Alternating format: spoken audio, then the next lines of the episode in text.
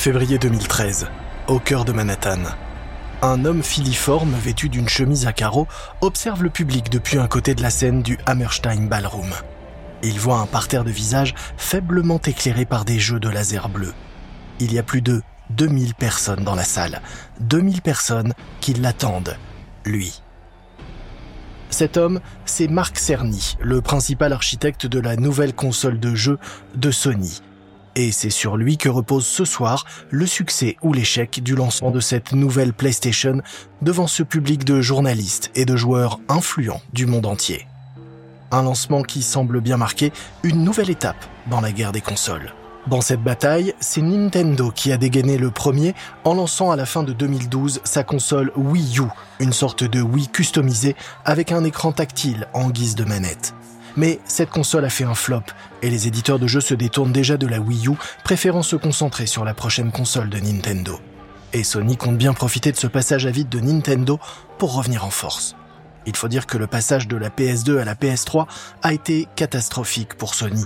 Séduits par la Xbox 360 et la première Wii, les joueurs ont tourné le dos aux consoles de Sony qui a perdu 50% de ses parts de marché. Sony veut donc reconquérir les 10 millions de joueurs qui ont abandonné la PlayStation en raison de son prix élevé et de la faiblesse de son catalogue de jeux. De puissantes lumières blanches illuminent la scène, tandis que Cerny fait son entrée et s'adresse au public. Nous avons écouté les joueurs. Nous avons aussi écouté les développeurs de jeux. Et c'est pour cela que la PS4 est entièrement dédiée aux jeux vidéo. Oui, la PlayStation 4 est faite pour les joueurs. Si Cerny insiste à ce point, c'est qu'il y a une raison. Sony avait présenté sa précédente console, la PS3, non pas comme une console de jeu, mais comme un appareil tout en un pour le divertissement familial. Et il ne veut pas faire la même erreur avec la PS4. Cette nouvelle console peut toujours lire les Blu-ray, se connecter à Netflix, mais ce n'est pas ce que Sony veut mettre en avant. Ce soir, Sony veut faire la démonstration que sa PS4 est tout simplement la meilleure de toutes les consoles de jeu. Et pour appuyer encore un peu plus le message, Cerny détaille les fonctionnalités spécifiquement destinées aux joueurs. Des petits plus, comme une plateforme de jeu en ligne qui offre chaque mois des jeux gratuits aux abonnés. Ou encore la possibilité de partager des images de vos meilleures parties sur les réseaux sociaux, tout simplement en appuyant sur un bouton. Tout est fait pour le jeu. La PlayStation 4 est vraiment faite pour les joueurs et elle sera en vente à partir de novembre prochain.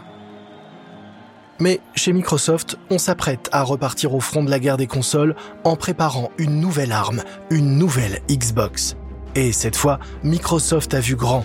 Il n'est pas juste question de rattraper Sony, non. Ce que veut Microsoft, c'est que sa nouvelle machine révolutionne tout l'univers des loisirs à la maison.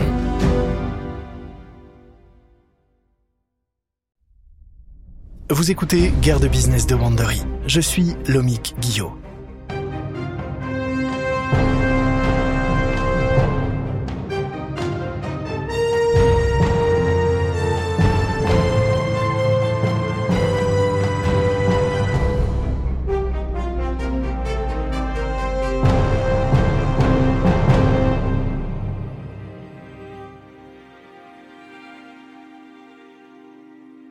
Voici le dernier épisode de notre mini-série Xbox contre PlayStation. Abattez ce mur. Mai 2013 au siège de Microsoft à Redmond, près de Seattle. Sous une intense averse, un convoi de bus quitte l'autoroute et se dirige vers le campus de Microsoft. Ces bus transportent la crème de la crème des médias mondiaux qui parlent de jeux vidéo ou de high-tech. Microsoft les a invités ici afin de leur présenter en avant-première la toute nouvelle Xbox, la Xbox One. Le convoi s'arrête près d'un immense chapiteau d'un noir profond installé au beau milieu du campus de Microsoft. Les bus ouvrent leurs portes et les journalistes en descendent rapidement. Ils slaloment entre les flaques et courent directement vers le chapiteau pour tenter d'échapper à la pluie. Sous l'immense tente, un grand espace rempli de chaises les attend, avec tout au fond une scène posée devant un grand mur d'écran illuminé en vert fluo, la couleur d'Xbox. Une fois que tous les journalistes sont installés, la lumière s'éteint et Don Matrick, le responsable d'Xbox, bondit sur scène. Le cadre, d'origine canadienne, est tout sourire et visiblement surexcité. Ce moment, cela fait deux ans qu'il le prépare. Il est sur le point de dévoiler ce qui pour lui va constituer une véritable révolution dans le monde des loisirs et du divertissement. Et il n'y a pas que les journalistes présents dans la salle qui attendent ces annonces. Des millions de joueurs suivent la conférence en ligne. Aujourd'hui, nous voulons vous montrer comment nous allons vous permettre d'avoir toutes les sources de divertissement au même endroit. Parce qu'il y a de plus en plus de sources différentes, les choses deviennent complexes et fragmentées. Et chez Xbox, nous avons cherché à vraiment les simplifier. Et comment? Eh bien avec la Xbox One.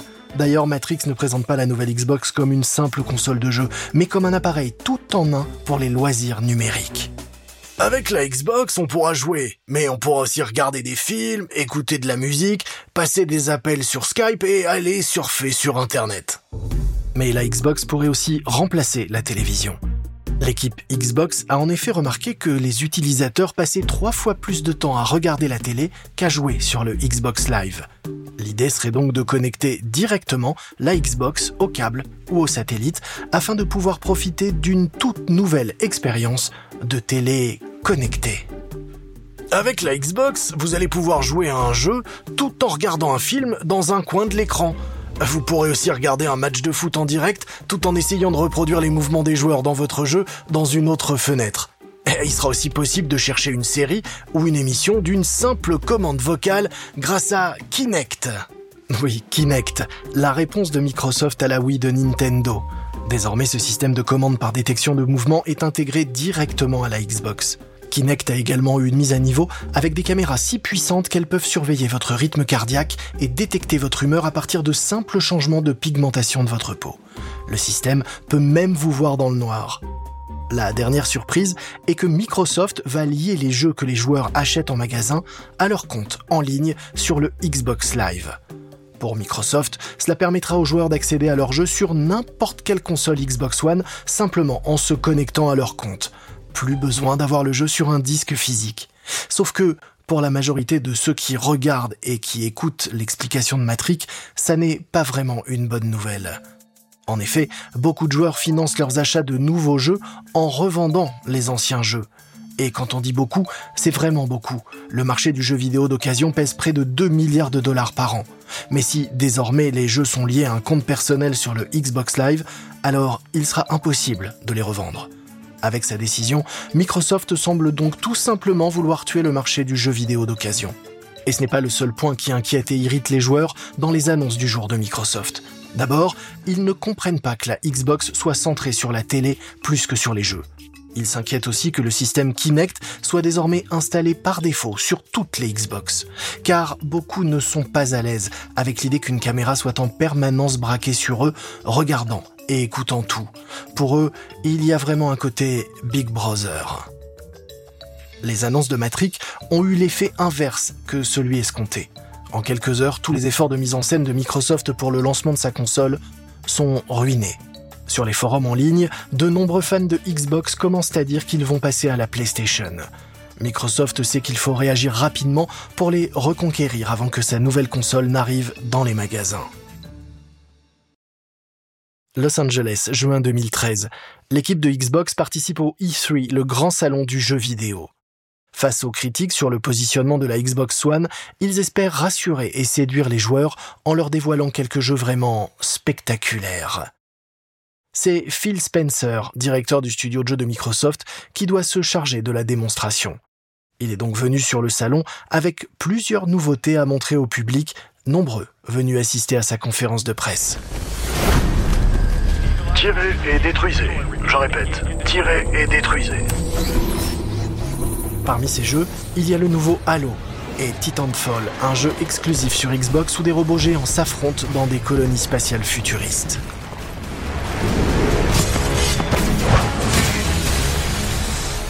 Mais avant de dévoiler ces nouveautés, il a une mauvaise nouvelle à annoncer. Il essaye pourtant de prendre un air détaché. Je suis fier de vous annoncer que la nouvelle Xbox One sera disponible à partir du mois de novembre prochain pour la somme de 499 dollars. Il y a un grand silence dans la salle. Habituellement, les annonces de lancement sont généreusement applaudies par le public du salon. Mais pas aujourd'hui.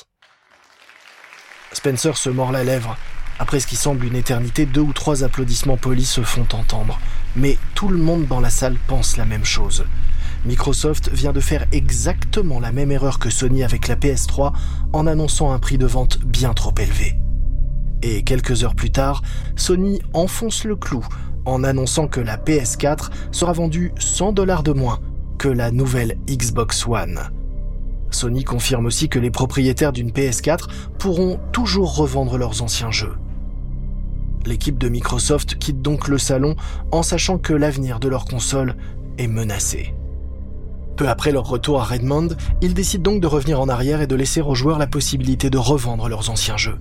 Ils modifient aussi la configuration de la Xbox One pour qu'elle fonctionne même si on choisit de désactiver Kinect. Mais ce n'est pas suffisant, et il est déjà trop tard. En novembre, quand les consoles de Sony et de Microsoft arrivent dans les rayons, il se vend deux fois plus de PlayStation 4 que de Xbox One. C'est un très mauvais démarrage pour une console qui était censée révolutionner l'univers des loisirs numériques à la maison. D'autant que cela arrive à un mauvais moment pour Microsoft, qui subit déjà la pression de ses actionnaires en raison des mauvaises ventes de ses tablettes Surface et de ses téléphones Windows, et qui voit maintenant les ventes de son seul produit à succès s'effondrer. Redmond, siège de Microsoft en mars 2014. Au cinquième étage du bâtiment numéro 34, les portes de l'ascenseur s'ouvrent et Phil Spencer, le directeur du studio de jeu Xbox, en sort. Il tourne dans le couloir et se dirige vers un grand bureau d'angle. Sur la plaque à côté de la porte, on peut lire le nom de l'occupant du bureau, Satya Nadella, PDG de Microsoft. Nadella est le nouvel homme fort de Microsoft, aussi fort qu'il est flué malgré son passé de sportif amateur de cricket qu'il pratiquait enfant en Inde. Spencer frappe à la porte. Entrez Spencer pénètre dans le bureau où le PDG l'attend, assis dans un fauteuil turquoise. Sur le mur derrière lui est accroché un immense écran tactile Microsoft Surface de 84 pouces, affichant l'image d'une chaîne de montagnes enneigées. Ah, Phil, content de te voir. Je t'en prie, assieds-toi. À peine Spencer a-t-il posé ses fesses sur le fauteuil que Nadella va droit au but. Phil, j'ai besoin d'un conseil. Qu'est-ce qu'on doit faire à ton avis pour relancer la Xbox One? Eh bien, je pense que nous devons d'abord regagner la confiance des joueurs. Pour être honnête, je pense que nous les avons un peu négligés en affichant des ambitions trop larges pour la Xbox One. On a considéré que leur fidélité était acquise, mais non. Nous devons donc revenir en arrière et dire que la Xbox est avant tout une console de jeu.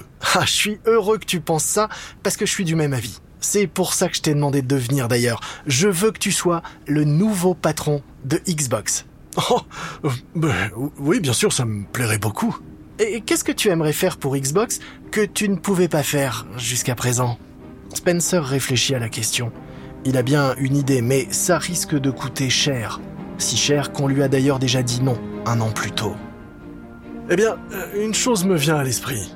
Tu connais Mojang, le studio à l'origine de la création de Minecraft. Eh bien, je voudrais les acheter et capitaliser sur Minecraft.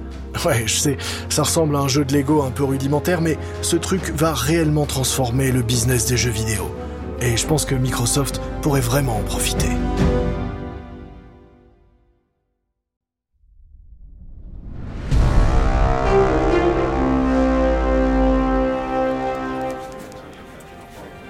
Nous sommes en avril 2014 et le nouveau patron de Xbox, Phil Spencer, est sur le point de prendre sa première grande décision. Il a convoqué son équipe de direction dans le bâtiment en verre de trois étages que Xbox appelle la maison, au cœur du campus Microsoft. Il attend que l'équipe s'installe dans ses chaises et pose ses tablettes surface sur la table, puis commence directement la réunion. Ah, il faut que nous parlions de Kinect. L'équipe n'est pas vraiment surprise. Ces derniers mois, le sujet de Kinect a été longuement débattu en interne. Certains pensent que Kinect est un élément indispensable de la Xbox One, mais d'autres estiment au contraire que c'est un véritable boulet que se traîne la console. Spencer a décidé qu'il fallait aujourd'hui trancher la question de l'avenir de Kinect. Je pense que nous devrions commencer à vendre la Xbox One sans Kinect. Parce que si nous continuons à proposer Kinect de base, eh bien jamais nous ne pourrons rivaliser avec le prix de la PlayStation 4. Sony aura toujours l'avantage d'être moins cher que nous. Youssouf Mehdi est le directeur adjoint responsable du projet Kinect. Il sait dans le fond que Spencer a raison, mais en tant que patron de Kinect, il sent qu'il doit quand même défendre son bébé. Euh, une seconde, Kinect est vraiment au cœur de l'expérience Xbox One. On a imaginé toute la console autour de ça, alors euh, si on vend la console sans Kinect, les développeurs arrêteront de faire des jeux adaptés à Kinect. Non, on creuse notre propre tombe là. Oui, je comprends, mais beaucoup de joueurs ne veulent pas de Kinect. Alors, pourquoi est-ce qu'on les obligerait à payer pour ça? Personne ne dit plus rien car tout le monde sait que c'est la bonne décision à prendre, mais que cela signifie effectivement qu'il va falloir renoncer à la vision originale de la Xbox One et mettre un mouchoir sur l'ambition de révolutionner le monde du divertissement à la maison. Deux mois plus tard, une version de la Xbox One sans Kinect arrive dans les magasins. Elle est affichée au prix de 399 dollars, soit exactement le même prix que la PlayStation 4 de Sony. Les joueurs semblent immédiatement séduits car les ventes de Xbox doublent en un mois.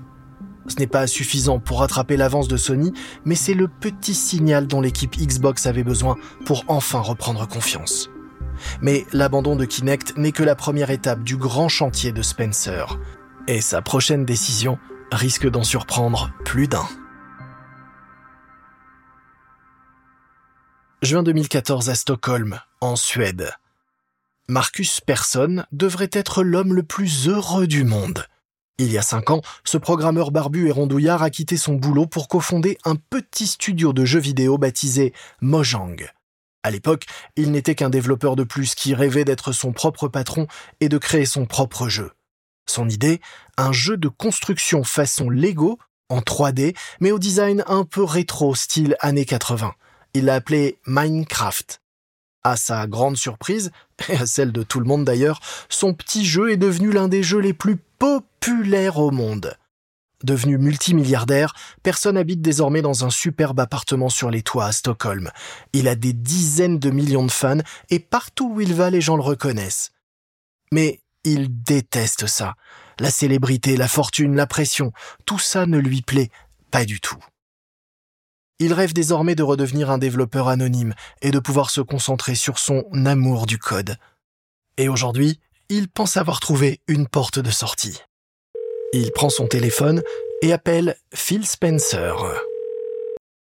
Marcus, comment allez-vous? Que puis-je faire pour vous? J'en peux plus. Je veux arrêter. Ça vous intéresse toujours d'acheter Mojang? Au mois de septembre suivant, Microsoft débourse donc 1,5 milliard de dollars pour acquérir Mojang. Au-delà du deal, c'est le symbole que, désormais, sous l'ère de Nadella et Spencer, Microsoft a totalement changé de stratégie à propos des jeux vidéo.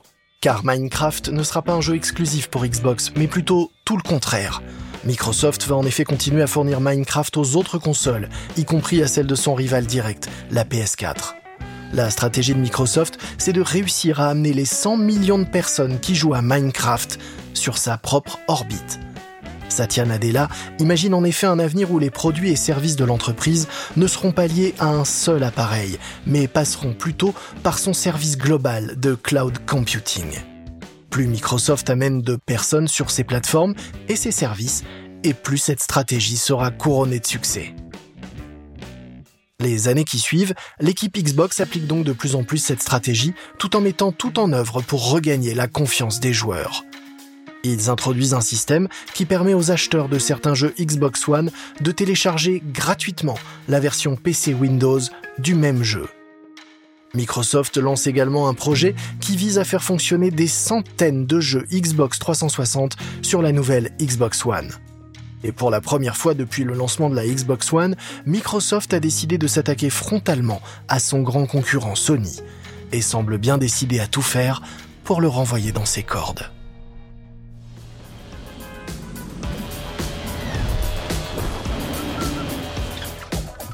Nous sommes en juin 2018 et le monde entier semble devenu accro à un tout nouveau jeu, Fortnite.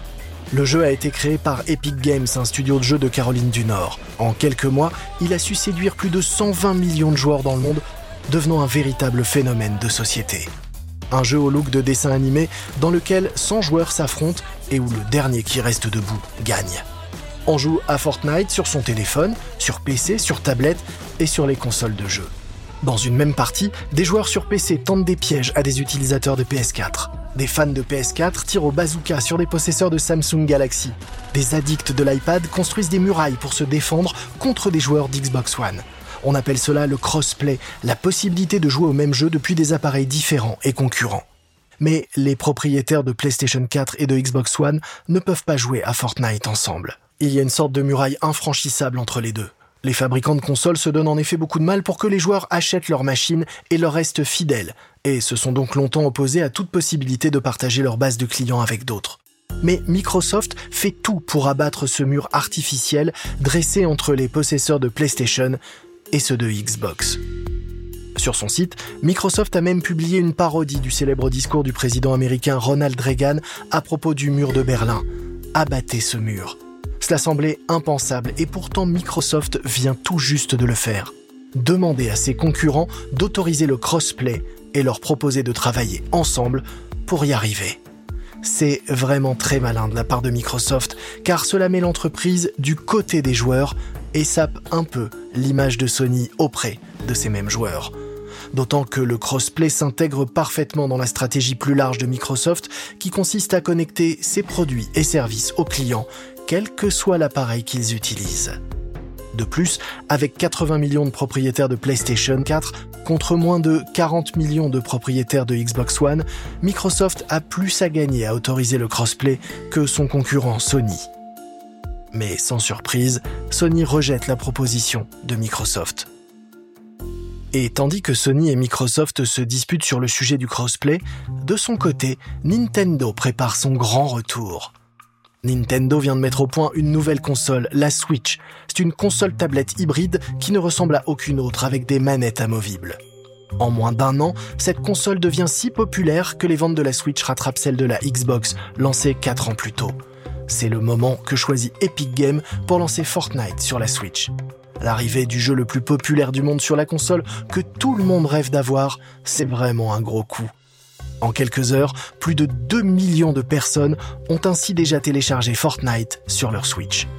Mais les propriétaires de PlayStation 4, qui ont également acheté une Switch, sont eux sous le choc. Sony a en effet bloqué leur compte Fortnite pour qu'ils ne puissent pas les utiliser sur la console de Nintendo.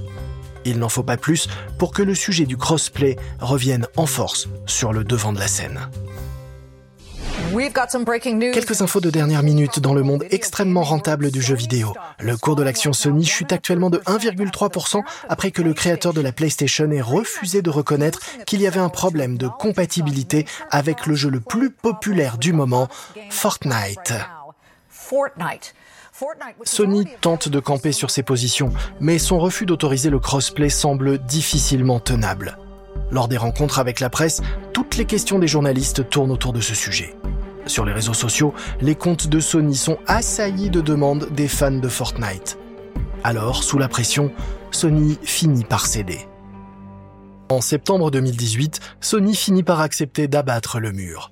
Enfin, les possesseurs de PlayStation 4 peuvent jouer à Fortnite avec des amis qui possèdent eux une Xbox One ou une Switch. Sony indique également qu'il autorisera le crossplay ou jeu multiplateforme à d'autres jeux. Cette capitulation de Sony, c'est bien plus qu'une victoire pour Microsoft. Depuis les années 1970, le business model des consoles de jeux repose sur le fait d'attirer des joueurs avec une machine, puis de les retenir avec des jeux qui ne sont compatibles qu'avec un seul appareil. C'est d'ailleurs la stratégie suivie depuis 20 ans par Sony, Microsoft et Nintendo. Mais le crossplay ou jeu multiplateforme a vraiment tout changé. Le mur qui séparait les propriétaires de consoles concurrentes n'existe plus désormais, ce qui oblige tout le secteur à repenser totalement son modèle commercial. Sony et Microsoft ont depuis chacun sorti de nouvelles consoles. En 2020, Microsoft a ainsi lancé sa Xbox Series X, permettant de jouer à des jeux en très haute définition, tandis que Sony de son côté a sorti sa PS5, une console ultra puissante et les deux misent désormais sur une stratégie à la Netflix en proposant des jeux illimités en ligne par abonnement. De quoi réinventer totalement le business du jeu vidéo et relancer sans doute de nouvelles guerres.